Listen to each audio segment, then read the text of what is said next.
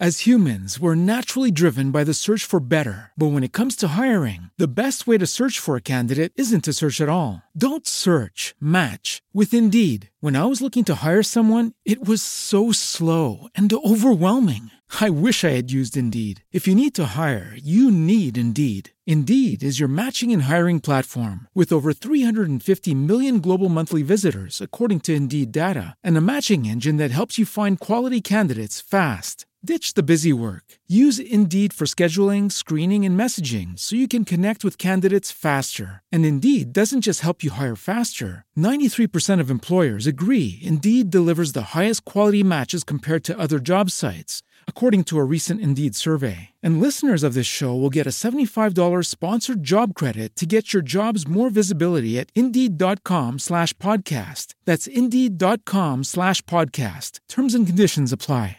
Hey guys, it is Ryan. I'm not sure if you know this about me, but I'm a bit of a fun fanatic when I can. I like to work, but I like fun too. It's a thing. And now the truth is out there. I can tell you about my favorite place to have fun. Chumba Casino. They have hundreds of social casino style games to choose from with new games released each week. You can play for free anytime, anywhere and each day brings a new chance to collect daily bonuses. So join me in the fun. Sign up now at ChumbaCasino.com. No purchase necessary. VGW. Void were prohibited by law. See terms and conditions. 18 plus. Hola amigos, les saluda Pedro Tarquis en este nuevo año en el que iniciamos de nuevo las entrevistas con César Vidal de Estados Unidos. Muy bienvenido, César. Pues muy bien hallado, Pedro, muy bien hallado. Vamos con la inminente actualidad que nos ha desconfigurado todo cualquier otro tema que es lo ocurrido este 8 de enero en, Brasil, donde se está contando la invasión de un grupo de, de personas, unas 2.000, que se etiquetan de bolsonaristas y que se, se relata como un intento de golpe de Estado. No sé cómo ves tú las razones que han llevado a esto y qué es lo que está realmente ocurriendo.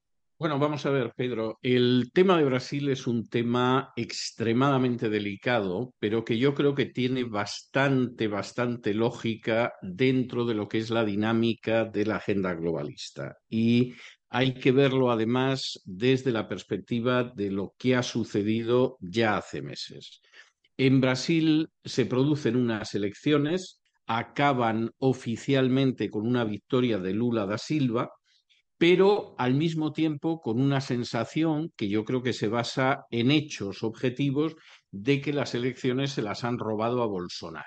Esto no es el enfado de pronto de los partidarios que esperaban ganar y que no ganan y que resulta que, bueno, que entonces eh, de alguna manera se irritan y se enfadan y todo lo demás, sino que se basa en hechos absolutamente objetivos. Por ejemplo, según la máquina de recuento de votos, Bolsonaro arrasa o lo que sucede es que Bolsonaro en ocasiones, en distritos donde además contaba con un apoyo popular aplastante, no tiene ni siquiera un voto, tiene cero votos, lo cual se quiera ver como se quiera ver, pues evidentemente es sospechoso y apestaba a fraude electoral en favor de Lula da Silva.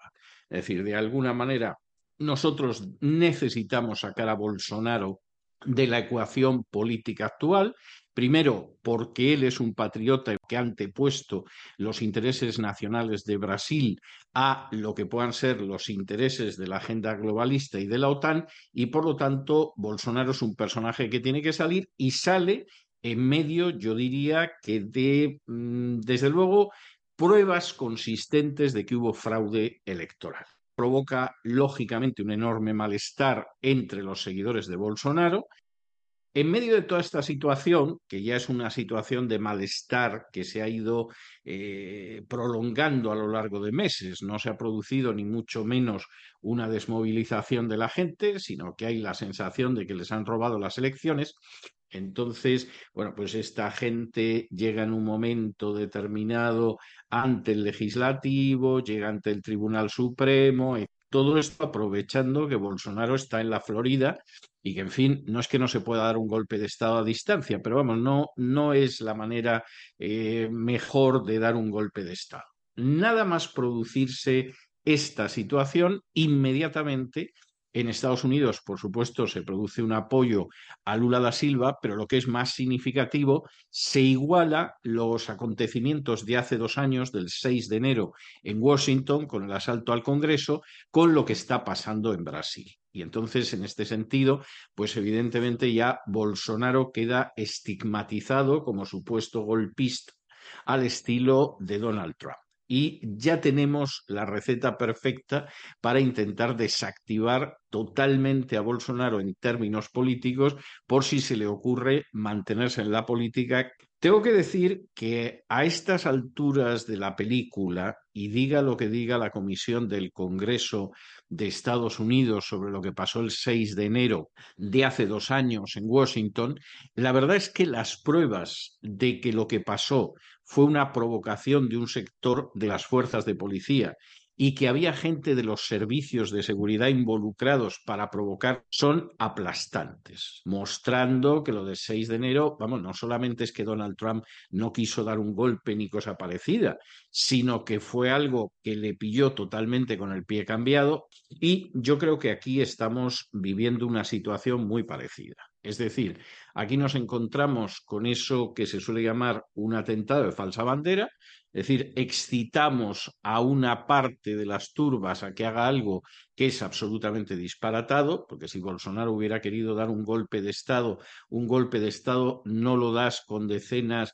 de desarrapados que en un momento determinado entran en el Tribunal Supremo, eso no es así y los golpes de Estado no se dan así. Si Bolsonaro hubiera querido dar un golpe de Estado, pues yo me imagino que se hubiera puesto de acuerdo con los militares, los militares hubieran tomado zonas estratégicas y hubieran dado un golpe de Estado y, por cierto, en la historia de Brasil ha habido bastantes golpes de Estado y nunca han sido lanzando desarrapados a, entrar en el Tribunal Supremo. El Supremo de Brasil que yo creo que es uno de los supremos menos fiables que a mí se me pasan por la cabeza en estos momentos, pues ya ha dicho que hay que desmantelar todos los campamentos bolsonaristas. Y uno diría, ¿por qué? Y por supuesto, Lula da Silva está aprovechando para quitarse de encima una serie de cargos políticos. O sea, por supuesto, inmediatamente esa consigna de que Bolsonaro es igual que Trump y ha intentado lo mismo que Trump el famoso 6 de enero de hace un par de años, bueno, pues inmediatamente algunos además han conectado esto con Pedro Castillo. Ya, ya era una especie de trinidad que no podía ser de otra manera, lo cual es otro disparate total y absoluto, como creo que hemos explicado aquí. Pero mi versión en estos momentos y a la espera de que aparezcan más datos es que esto es el típico atentado de falsa bandera, que Bolsonaro no tiene nada que ver con esto, que ha habido una intervención internacional a la hora de articular esta situación en el Brasil y que, por supuesto, se va a utilizar pues, para intentar destruir totalmente la posibilidad de que Bolsonaro regrese. Es un personaje al que hay que quitar de en medio porque ha manifestado una línea de acción política totalmente opuesta a la agenda globalista. En medio de esta situación está claro que hubo no una unanimidad, pero una gran parte de los evangélicos que votaron a Bolsonaro eh, ¿tú crees que han participado en esta movilización, por una parte, y por otra, eh, ha habido un silencio de, la, gran cantidad de políticos evangélicos que hay ahí en el Congreso de Brasil? ¿A qué crees que se debe este, esta falta de, de declaración pública o a favor o en contra de lo ocurrido? Yo creo que más que nada, porque como ellos sí están cerca del escenario, y como saben lo que ha pasado en Brasil, yo me imagino que están, primero, de entrada, tienen que estar perplejos y preguntándose aquí qué ha sucedido. Es decir, eh, vamos a ver, la gente se ha manifestado en Brasil, eh, te ha podido cortar carreteras en un momento determinado, pero que te asalte determinadas instituciones esto, insisto, o sea, esto apesta operación de falsa bandera por la sencilla razón de que si lo que pretendían era dar un golpe, un golpe no se da así. Y si efectivamente no pretendían dar un golpe y sucedió esto, hay que preguntarse quién en un momento determinado te mueve a una serie de manifestantes para que vayan a saltar el Congreso. A todo eso cualquiera que conoce mínimamente lo que es la mecánica de masas sabe que en el momento en el que tú metes dos, tres agentes provocadores en medio de una masa, te toman cualquier cosa. Y el día de mañana lo podrían hacer con cualquiera. ¿Qué pasa en el caso de los evangélicos? Que no saben ni por dónde les viene el aire. Es decir, por un lado, no terminan de creer que esto haya sucedido y, en segundo lugar, se preguntan qué ha sucedido exactamente y, en tercer lugar, condenan todo lo que pueda ser un asalto violento al poder, etcétera, etcétera. Y yo quisiera decir, y tampoco es que quiera yo crear angustia a inicios del 2023 entre la gente, pero yo tengo la sensación de que los fraudes electorales pues van a intentar ir contra cualquier político que no se doblega ante la agenda globalista. Lo intentaron con Orbán en Hungría hace unos meses.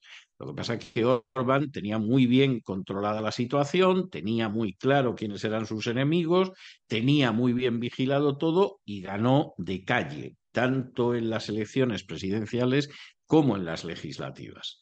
En otros casos donde no ha existido ese cuidado a la hora de cómo se cuentan los votos, de cómo se manipula, etcétera, etcétera, pues de pronto se ha producido el fraude en las urnas con unos medios de comunicación que inmediatamente han dado por bueno el resultado y que no han querido saber nada, y con un sector como mínimo de la judicatura que tampoco quiere saber nada.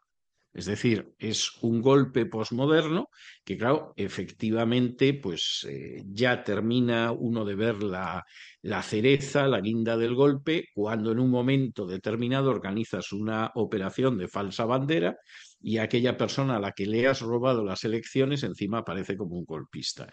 Y yo me temo mucho todo esto insisto, eh, subcondicione bajo la condición de que vayan apareciendo otros datos. Pero en estos momentos yo me temo que eso es lo que ha sucedido en Brasil y que no hay otra cosa. Incluso no solo el futuro democrático de Brasil, sino de, todas las elecciones, porque tal y como cuentas, se va hacia un ámbito de una desconfianza de que algo que se tenía como la posibilidad de que el pueblo decidiera cada X años quién gobernaba y qué programa se aplicaba a la sociedad, que no hay una confianza en que el resultado sea lo que realmente la gente, los ciudadanos deciden. Bueno, vamos a ver, lo que voy a decir es posible que a algunos les escandalice, pero yo creo que, que se corresponde con la realidad. Es decir, igual que en Irán hay unas elecciones y son elecciones limpias, paradójicamente, pero lo son, pero la condición para que haya elecciones es que los candidatos sean aprobados por el Consejo de la Revolución, es decir, si a ti te admite el Consejo de la Revolución y a mí me admite, vamos a ir a unas elecciones y van a ser limpias. Porque a los dos nos han dejado. O sea, ya se sabe que no vamos a retirar el Corán como la base de la legislación, que hay una serie de reformas que no vamos a emprender jamás, que no nos vamos a mover de la línea de los ayatolas y entonces podemos concurrir a las elecciones y luego pues ganarás tú o ganaré yo. Yo creo que vamos hacia un panorama en el cual puede ganar cualquiera siempre que esté sometido a la agenda globalista. Y esto es terrible, es decir, usted puede ganar unas elecciones siempre que estemos seguros de que usted se va a someter a la agenda globalista.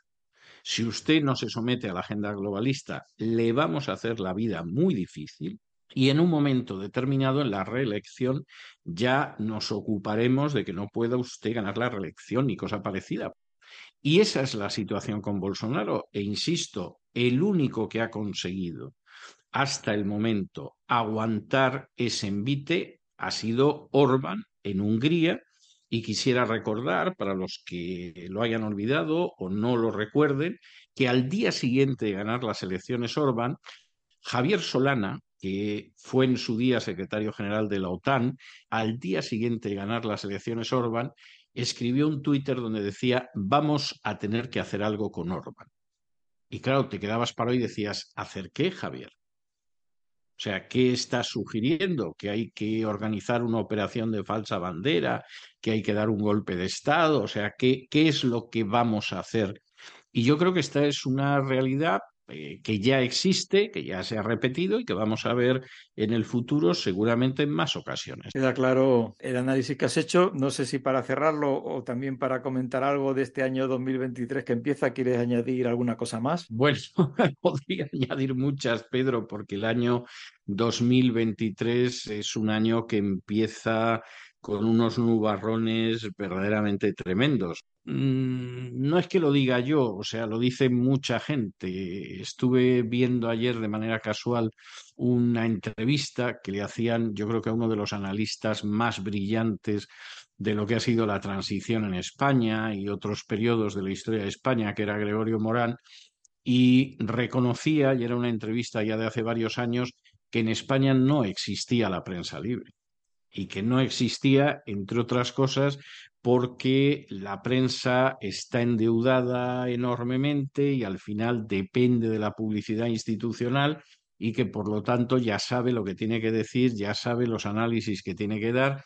Y claro, eh, no quiero echar demasiada sal en la herida, pero en los últimos años hemos podido ver cómo esa prensa, que teóricamente es de izquierdas y de derechas y nacionalista, etcétera, sin embargo, en ciertos temas no tenían ningún problema en aparecer con el mismo titular todos. Es decir, es una prensa muy domesticada que entretiene a la gente porque piensa que de alguna manera reproduce su punto de vista, pero que en última instancia es muy domesticada. Y y ya si me lo permites, y con esto voy a concluir, cualquiera que haya oído los dos discursos del rey de, los, de las últimas semanas, rey que lleva, supongo que con orgullo o, o, con su misión, el PIN de la Agenda 2030 en la solapa, pues evidentemente se ha dado cuenta de que en España, del jefe del Estado hacia abajo, todo es agenda globalista en fin, salvo algunas voces por ahí que aparecen advirtiendo de dónde vamos, pero, pero evidentemente la sumisión como tal se ha producido. Supongo que en el caso de muchos, simplemente pensando en que así van a, conservar su puesto. Esa es la realidad y con eso de conservar el puesto, pues el país eh, sigue dando malos pasos desde hace muchísimo tiempo. Muchísimas gracias, César. Eh, bienvenido de nuevo a estas entrevistas semanales, que es una alegría poder tenerlas contigo. Y también a ustedes por habernos escuchado. Les emplazamos para la semana que viene en lo que será la continuación de, esta serie, siempre tratando la actualidad. Y les saluda y se despide de ustedes Pedro Tarques, como siempre, deseando que Dios les bendiga. Hello, it is Ryan, and I was on a flight the other day playing one of my favorite social spin slot games on chumbacasino.com. I looked over the person sitting next to me, and you know what they were doing? They were also playing Chumba Casino. Coincidence? I think not. Everybody's loving having fun with it. Chumba Casino is home to hundreds of casino style games that you can play for free anytime, anywhere, even at 30,000 feet. So sign up now at chumbacasino.com to claim your free welcome bonus. That's chumbacasino.com and live the Chumba life. No purchase necessary. VGW. Void prohibited by law. See terms and conditions. 18 plus. O'Reilly Auto Parts puede ayudarte a encontrar un taller mecánico cerca de ti. Para más información, llama a tu tienda O'Reilly Auto Parts o visita oreillyauto.com. oh, oh.